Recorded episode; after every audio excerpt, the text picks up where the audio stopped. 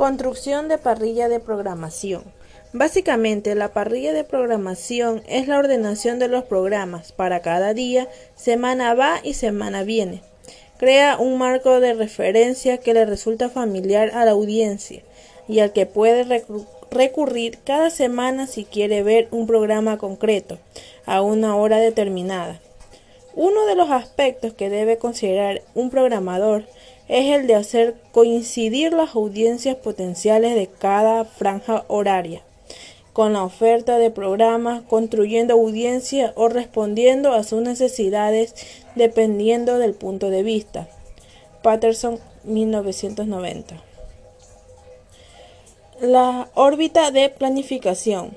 Según Jessica Izquierdo, en Teoría de la Programación de Radio y Televisión, la órbita de planificación se compone de posición en el mercado, aspiraciones, expectativas de audiencia, público, producto disponible, producto buscado, dinero que se necesita y dinero disponible. Competidores. Análisis de los competidores directos en el mismo mercado. Estos son cuantitativo y cualitativo. Imagen de cadena.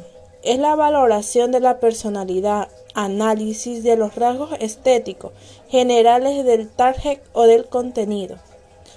Previsión de evolución. A medio plazo, evitando rupturas que rompan con la imagen que es difícil de crear.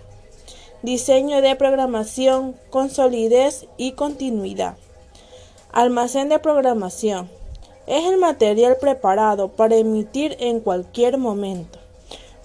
Fabricación de productos con planificación, distribución de la rejilla.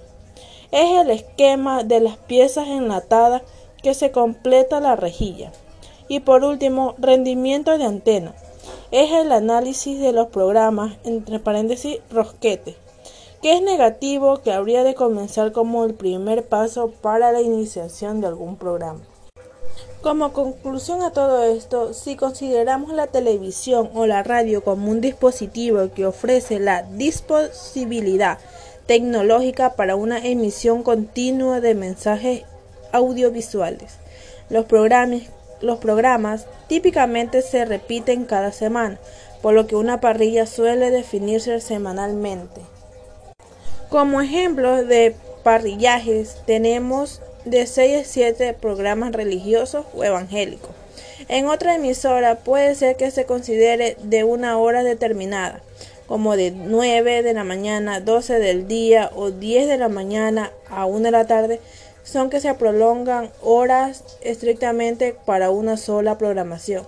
En este caso puede ser de programas de actualidad y de entretenimiento.